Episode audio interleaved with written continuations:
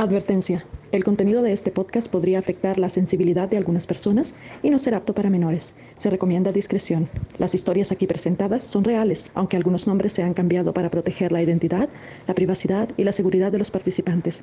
Las opiniones expresadas son solo responsabilidad del autor.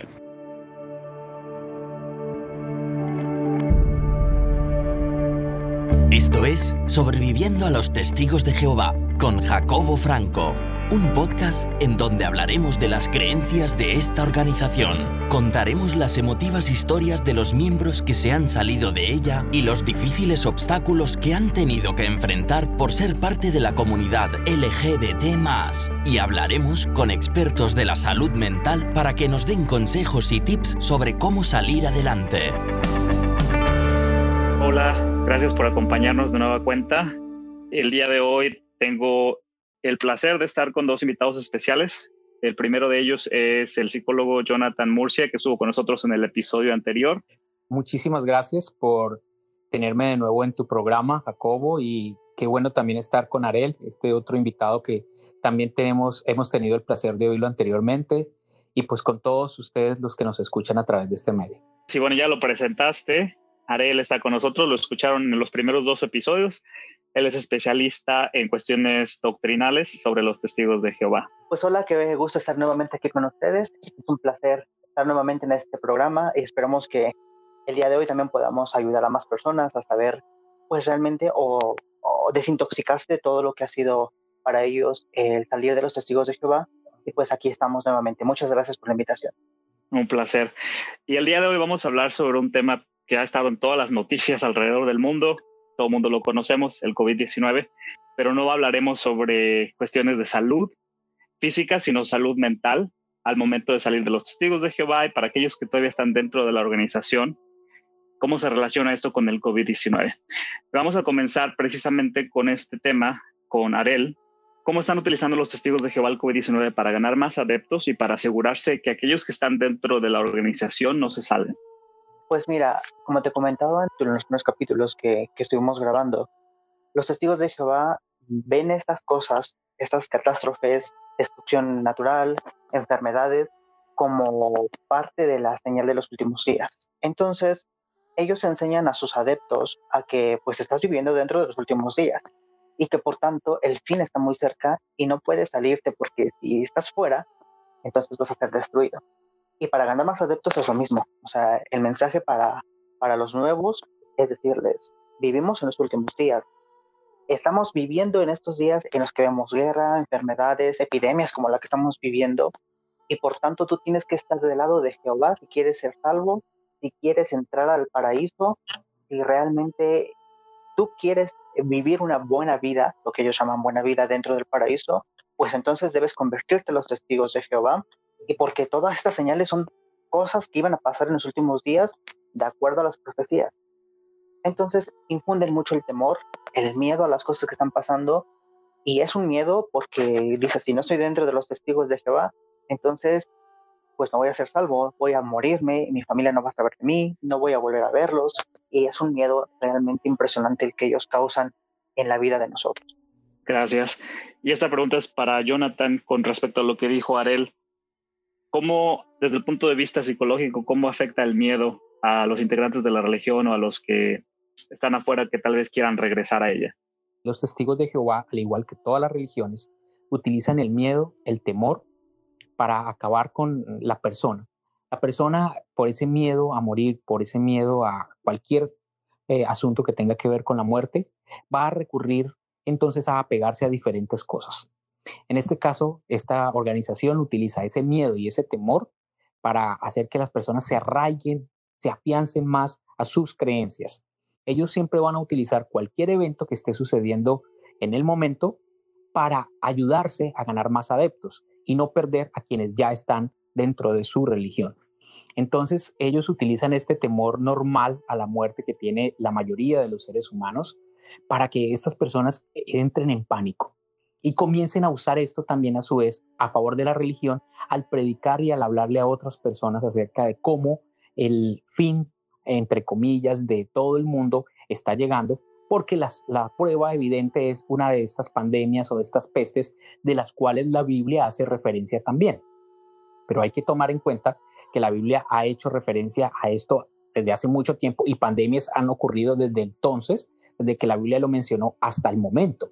Inclusive las que han pasado antes han sido más devastadoras porque no existía ni la tecnología ni los avances científicos que hoy tenemos y por ende la cantidad de muertos y mm, el hecho de que las personas se contagiaran unas a otras era muchísimo más fácil, causando devastaciones mucho más grandes como la gripe española o como otras muchas más que podríamos mencionar.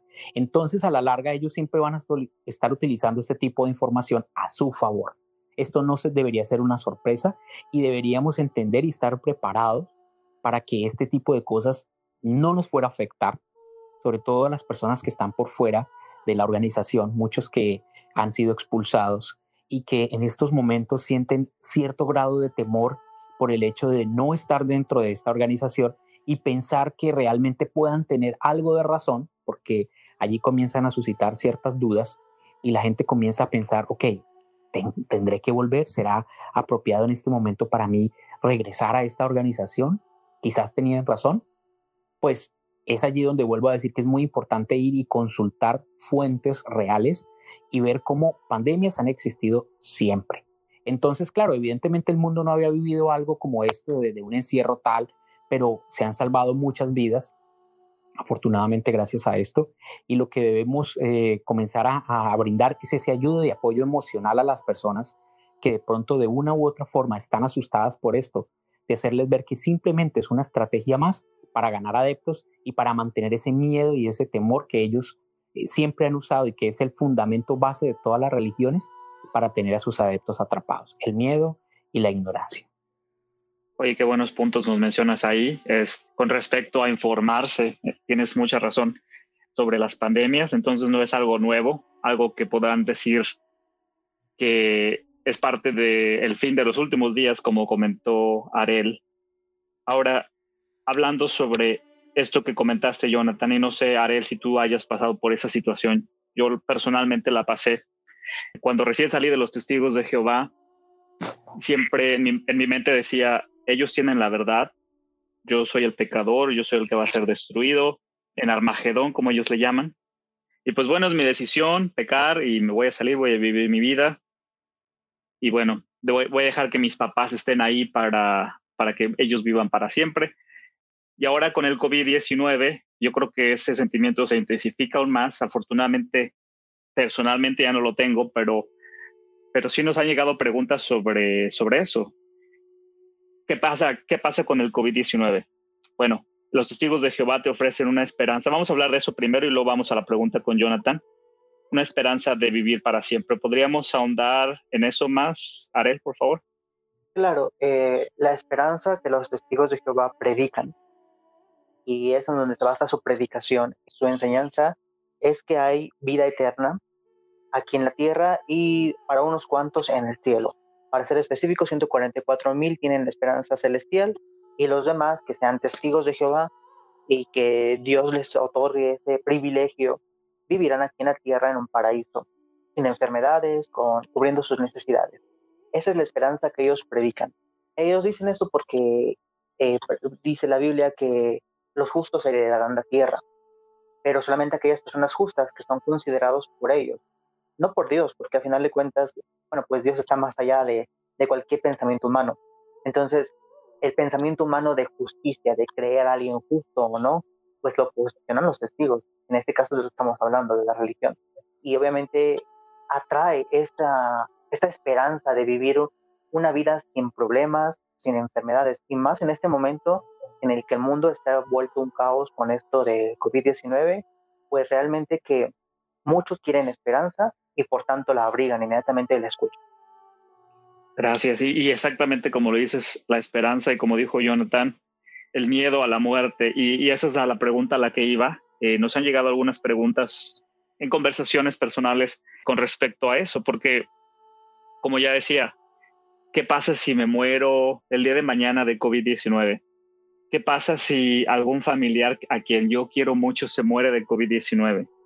Los voy a perder para siempre por un lado, y por otro lado, los testigos de Jehová te ofrecen una esperanza de que Si te mueres o si se mueren, si eres fiel a Dios, como ellos lo llaman, tienes la esperanza de volver a verlos en un paraíso cuando la resurrección suceda.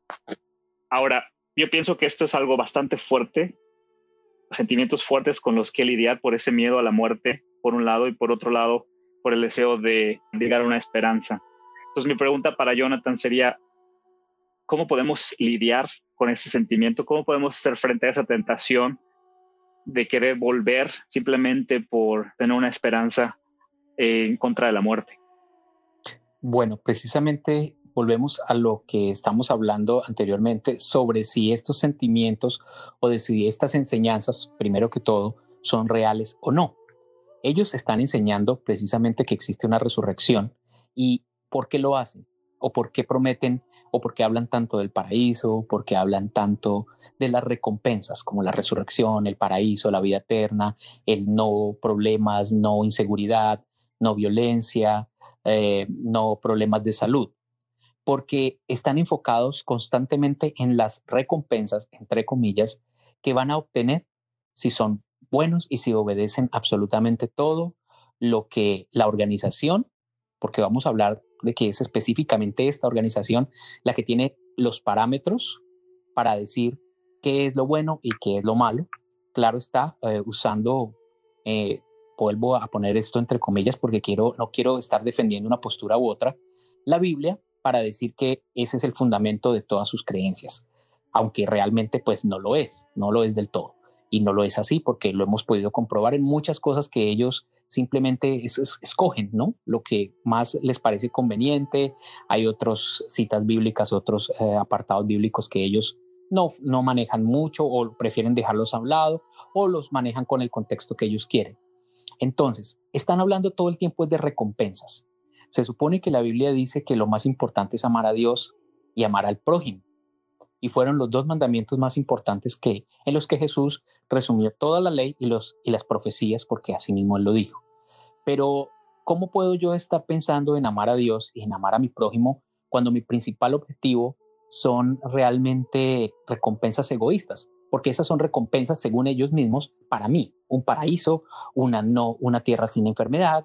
Todo esto es para mí. Siempre estoy pensando en lo que yo voy a recibir a cambio. Entonces es allí donde todo se comienza a tergiversar, porque pasa de un amar a Dios y de un amar a otras personas y hacerles el bien a simplemente estar pensando en, ok, si yo hago esto, esto y esto, voy a recibir una recompensa que es el resucitar, que es el vivir en un paraíso y vivir eternamente. Pero ahí hemos dejado de un lado realmente la base de todo, que era amar a Dios y amar al prójimo, porque realmente lo que, lo que estamos enfocándonos es en recibir recompensas. Y la religión utiliza eso, obviamente, para atraer a la gente. Porque si tú no le vas a dar nada a las personas, Simplemente le tienes que decir, ok, tú debes obedecer las leyes o normas de Dios o como lo quieras poner, porque es el deber ser, pero no le das ninguna recompensa a la persona, pues muy poco probable será que la persona se sienta atraída, porque no hay una recompensa personal, porque no está viendo logros para sí mismo. Entonces, primero que todo debemos entender que estas creencias de las cuales ellos nos han hablado, tenemos que comenzar a ponerlas en duda tenemos que comenzar a creer que no todo lo que ellos dicen es cierto. Y lo hemos vivido y comprobado en muchas otras cosas de, pues, de, lo que ellos mismos nos han demostrado. Recordemos que cuando nosotros descubrimos que una persona eh, allegada a nosotros es mentirosa y comienza a decirnos mentiras sobre ciertas cosas, nosotros ya vamos a comenzar a poner en tela de juicio todo lo que la persona nos diga, porque hasta cierto grado se vuelve una persona no confiable. Lo mismo sucede con esta organización. Vez tras vez han dicho tantas mentiras, han eh, publicado profecías y cosas que no se han cumplido en fechas que no se han cumplido y muchas otras cosas de las cuales ellos no han podido demostrar una verdadera razón, que eso también debe motivarnos a nosotros a entender que no todo lo que ellos dicen primero es cierto, no todo lo que ellos dicen es cierto, al contrario, han fallado vez tras vez muchas de las cosas que ellos han afirmado. Segundo, ¿cómo vamos a poder nosotros pensar siquiera en disfrutar una vida más adelante con las personas si no la estamos disfrutando ahora que los tenemos, ahora que realmente los podemos ver, que los, les podemos ayudar, que les podemos brindar una mano, que los tenemos cerca. Si yo no estoy disfrutando mi vida en este momento con las personas que tengo al lado, ¿cómo voy a pretender esperar tener una vida mejor y disfrutar una vida con personas en un futuro que es incierto? Porque realmente lo único que los seres humanos podemos eh, palpar, podemos vivir, podemos eh, realmente disfrutar es el presente. Al pasado no lo podemos cambiar ni manipular. Y el futuro es totalmente incierto. Lo único que los seres humanos tenemos es el presente. Y por eso motivo a todos a que vivan, disfruten y gocen ese presente con esas personas que tienen a su alrededor al máximo, porque es realmente lo único con lo que contamos. Muy buenos puntos mencionas. ¿Querías decir algo, Arel? Sí, eh, pues en realidad coincido mucho con la opinión de Jonathan. Eh, es vender una esperanza, es vender algo. Los testigos de Jehová son una organización que venden esperanza. Ese es su producto. Van de casa en casa y con los adeptos que ya tienen y les dice, tú vas a ganar esto, tú vas a tener esto. Obviamente a todos nos atrae las ganancias. Y es así como venden la religión. Porque no te venden el amar o adorar a Dios. Te venden más bien lo que puedes obtener por hacer ciertas cosas. Entonces, eh, si a una persona le atraes así, le estás vendiendo la religión, le estás vendiendo una esperanza. Y para vendérsela, eh, obviamente ellos tienen que hacerse adeptos de los testigos. Sin embargo, hay que tener bien claro qué tan real es esta esperanza. Y me refiero a esto porque los testigos se erigen jueces sobre los demás al decirse pues mejores que otras religiones o decirse la religión verdadera y decir que son los únicos que tendrán eh, esta esperanza segura.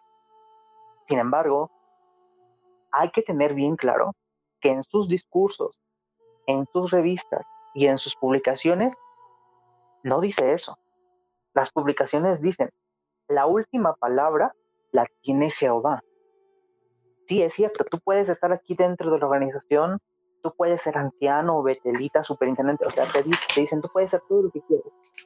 Pero a final de cuentas, es Jehová quien va a decidir si realmente mereces tener la vida eterna. Nosotros no vamos a decidir. Entonces, ¿qué ocurre aquí? ¿Te venden una esperanza? Sí. Te dicen, sírvele a la organización, también te lo piden. Pero al final de cuentas, esa esperanza no es segura y ellos mismos lo, dicen en sus publicaciones. Al final, Dios tomará esa decisión, no porque seas testigo de Jehová significa que ya eres salvo. Tienes que esforzarte por serlo. Y si no te esforzaste entonces lo demasiado eh, en todas tus posibilidades por ser salvo, tu esperanza, pues ya no, ya no, ya no es tan real como la viste al principio. Entonces, lo que están vendiendo ellos no es tan fidedigno como, como lo van y lo predican en las casas o como lo quieren creer en estos momentos. Va más allá de simplemente decir, creo que voy a tener esta esperanza porque la realidad es otra. Quisiera agregar un poco a lo que estaba diciendo Ariel, que es muy interesante, y es precisamente el hecho de que ellos saben a conciencia, porque si ellos dicen haber estudiado la Biblia, reconocen que Dios es un Dios de amor. Y según lo que ellos eh, hablan constantemente y predican a la gente, es infundirle miedo a través de, ok, o usted obedece estas normas, o usted no va a poder vivir en ese paraíso. Claro está, ellos pueden argumentar que ellos no hablan del infierno, pero hacen algo peor todavía. Están diciendo que las personas serán privadas de muchas, muchas cosas buenas que les esperan a los seres humanos que hayan obrado en conformidad a Jehová. Entonces, mira que ellos utilizan una clase de infierno distinto. Uno en donde te dicen, tú no vas a disfrutar de todo esto que los demás sí van a disfrutar. Y con esto están creando un temor insano realmente en la persona de, ok, debo hacer esto para poder obtener esto, pero volvemos a lo mismo, siempre no basado en tener realmente una relación con Dios o una relación espiritual con un ser superior, no. Todo esto basado en miedo a no obtener o ganar lo que realmente eh, se está diciendo que se va a prometer a la humanidad. Ahora bien, es distinto si estas personas, por ejemplo, se dedicaran a decir, ok, mm, tú debes cultivar una mejor relación con Dios, debes acercarte a Él, porque Él hará un juicio y determinará qué personas podrán ser merecedoras de estas recompensas. Pero no necesariamente tú debes pertenecer a un grupo, ni debes hacer lo que este grupo diga, ni debes someterte a la continua humillación de no poder pensar por ti mismo y de hacer todo lo que absolutamente ellos quieren que hagas para complacerlos. Entonces, ellos siempre, siempre van a estar utilizando la noticia de último momento para alarmar a la gente. De hecho, yo recuerdo en una ocasión en que un superintendente nos visitó en, en esas semanas especiales que ellos dedicaban para visitar cada congregación y nos dijo, siempre cuando ustedes vayan a tocar una puerta, si no tienen un tema de conversación en mente, recuerden algo que hayan escuchado en las noticias recientemente y úsenlo para llegar a la persona. ¿Y qué quería decir con esto? Que usáramos eh, lo que realmente le estaba preocupando a la gente a nuestro favor con el fin de no solo hablar de ese miedo que ya la gente está teniendo por determinada situación que esté sucediendo, sino imprimirle mayor temor, mayor miedo y usar eso a favor para lograr eh, infundir en la persona un temor a tal grado de que la persona se sienta derrumbada y termine refugiándose en este, que lejos de ser un refugio, es un lugar, un lugar donde te van a subyugar y donde van a acabar con tus pensamientos, toda tu estima y tu ideología.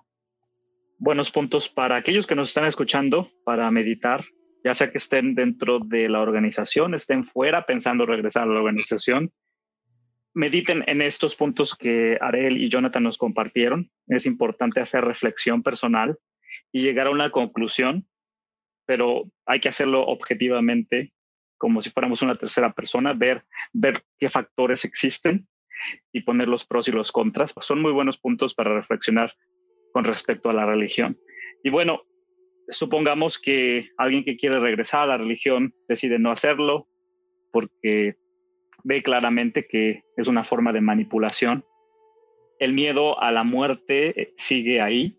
Entonces, este miedo ha resurgido bastante alrededor del mundo gracias a, la pandemia que estamos enfrentando.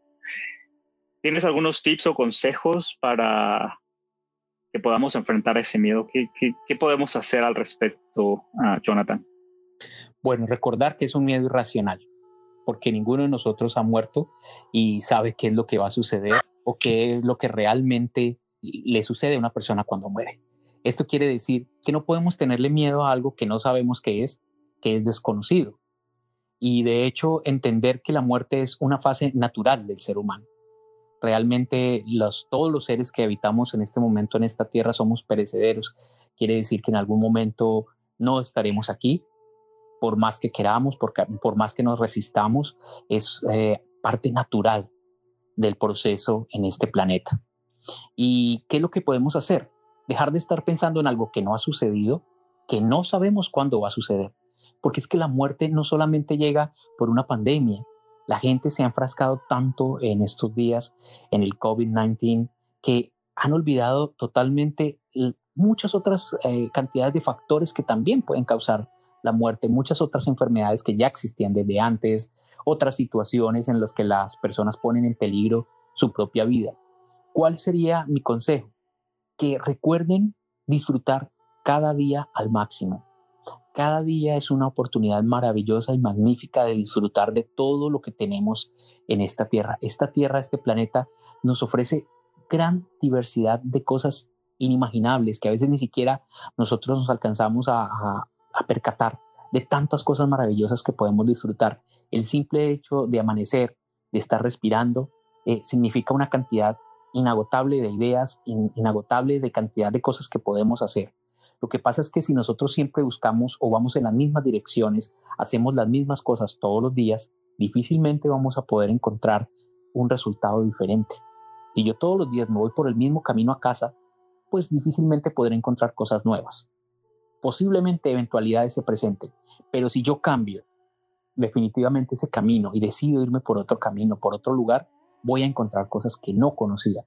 Entonces, invito a todas las personas a que comprendan que aunque el miedo a la muerte es un miedo latente entre muchas personas, primero, no lo conocemos, no, debemos tenerle miedo a lo desconocido.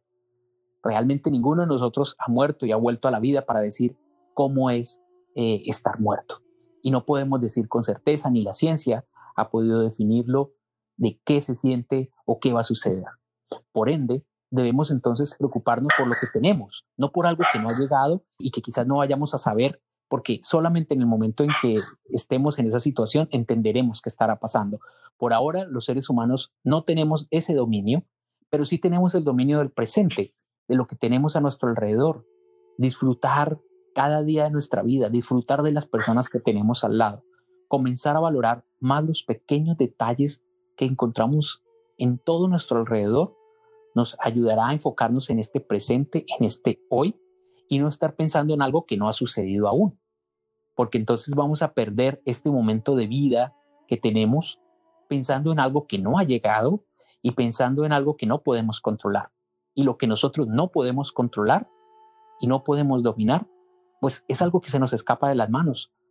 Así que no tiene ningún sentido alguno quizás pensar de manera constante en esto porque lo único que va a hacer es traer a nuestra mente ideas que no van a ser apropiadas para nosotros, eh, va a traer otras consecuencias eh, más fuertes en la persona cuando un tema está dando vueltas una y otra vez. Es un poco más complicado para la persona poder tener su mente despejada a nuevas ideas, a nuevos conocimientos.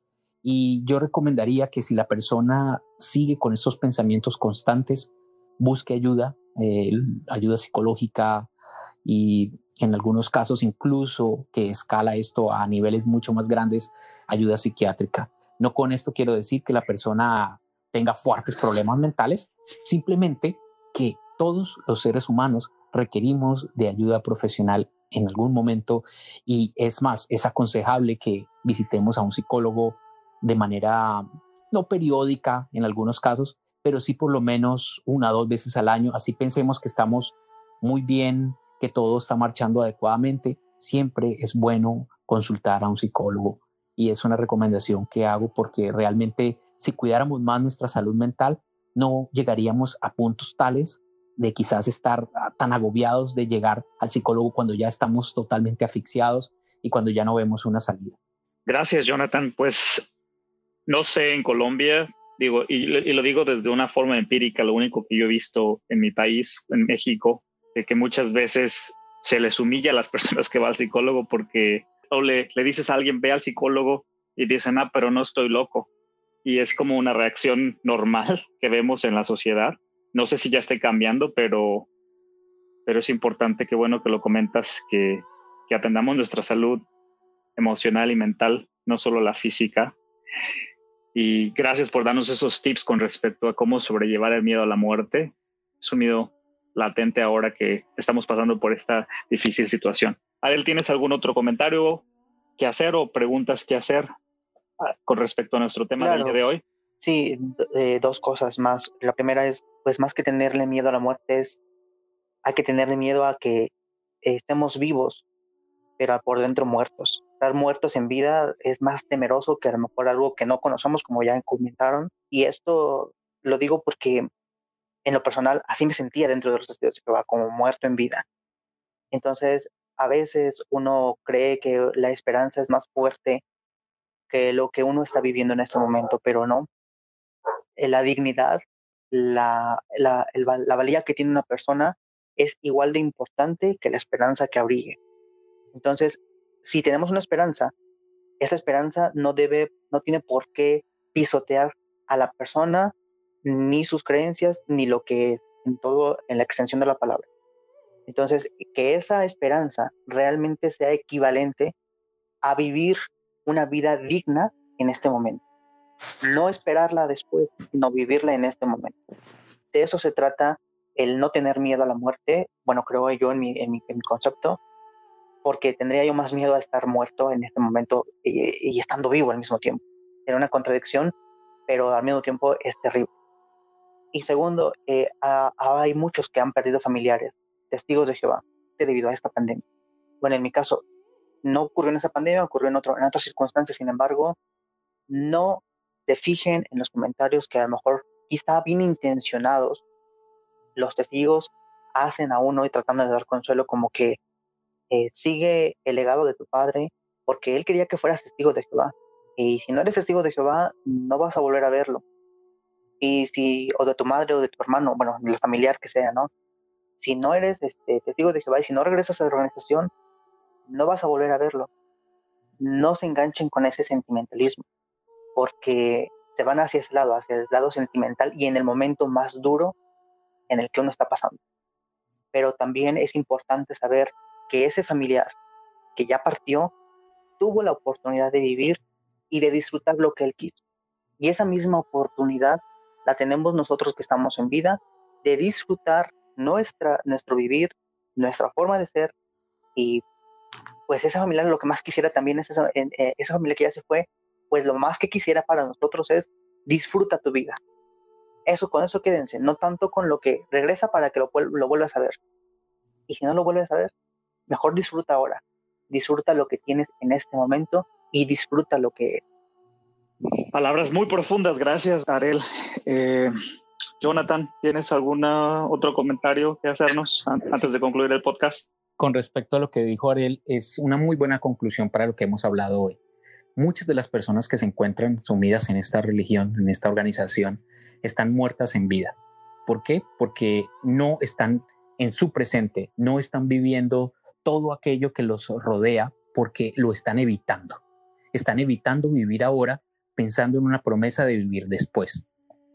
Entonces es tan irracional precisamente que es como el niño que tiene al frente eh, un dulce, un, helado, pero está rechazándolo porque está pensando en que le van a dar otro más adelante. Entonces, eso, estamos, eso estábamos haciendo muchos de nosotros cuando estuvimos en esa organización, alelando una vida que ya tenemos, una vida en un lugar que por mucho que hayan inconvenientes y que hayan circunstancias que a veces no sean fáciles, también tiene otras cosas maravillosas para disfrutar. Y estábamos privándonos de lo más bonito que tenemos, y es el privilegio de estar vivos, y es la oportunidad de disfrutar día a día de todo lo que este ambiente nos rodea.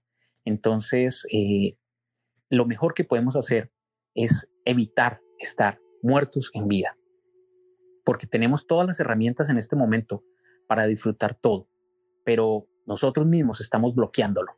Estamos bloqueando todos esos estímulos que nos están llegando para pensar en algo que ni siquiera puede ser real.